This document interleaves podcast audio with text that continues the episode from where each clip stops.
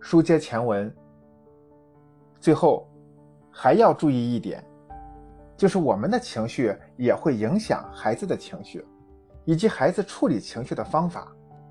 如果我们一有情绪就采用不当的方式来发泄，孩子会学得有模有样。相反，如果我们能管理好自己的情绪，即使出现消极情绪，也能坦然接纳，并采用积极的方法合理释放。那么孩子就会从我们身上学到积极应对坏情绪的方法，从而真正做到与不良的情绪和平相处，拥有积极健康的心理状态。第六节，管理消极情绪的五步走法则。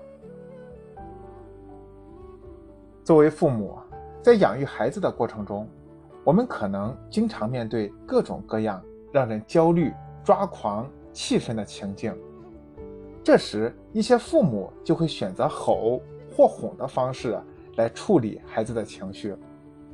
然而，这样只会让孩子的不良情绪积聚或隐藏起来，一旦有引燃事件，坏情绪就会再次爆发。一个比较典型的例子就是，孩子因为一点小事儿。哭闹不已，我们耐着性子劝说引导，就是没效果。眼看到了要睡觉的时候，孩子却毫无睡意，这时很多父母就会忍不住发火，对孩子又吼又叫。因为惧怕父母的吼叫，孩子可能停止哭泣，但他内心的消极情绪并没有得到很好的释放。一旦再遭遇到同样的情况，就可能仍然用同样的方式。来发泄情绪。在这种情况下，我们该怎样控制好自己的情绪，同时正确的引导孩子，帮助孩子提高情绪的调节能力呢？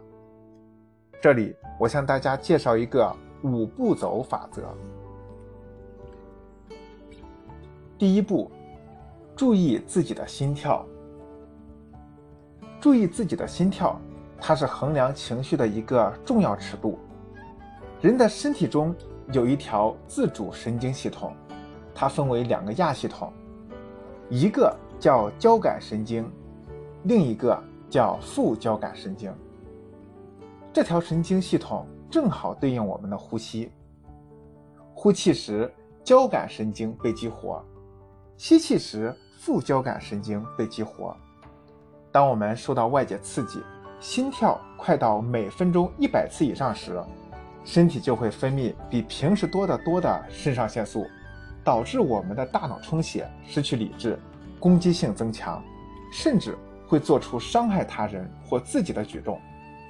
所以，一旦你感觉自己心跳加速，想要发怒，就说明情绪要爆发了。在这种情况下，要想缓解并释放内心的情绪，既要激发我们的副交感神经活动。让副交感神经抑制心跳和抑制肾上腺素的分泌，激发副交感神经活动最有效的方式就是深呼吸。你可以慢慢的、深深的吸气，让吸入的气体充满肺部。如果你能做到腹式呼吸，在吸气时就会感觉自己的腹部在胀气，然后慢慢吐气。吐尽后再吸，这样深呼吸几次后，心率就会慢慢下降，焦虑、愤怒的情绪也会慢慢平息。当情绪冷静之后，再去安抚和处理孩子的情绪，就会更加冷静和理性了。还有四步，我们下一章再行分解。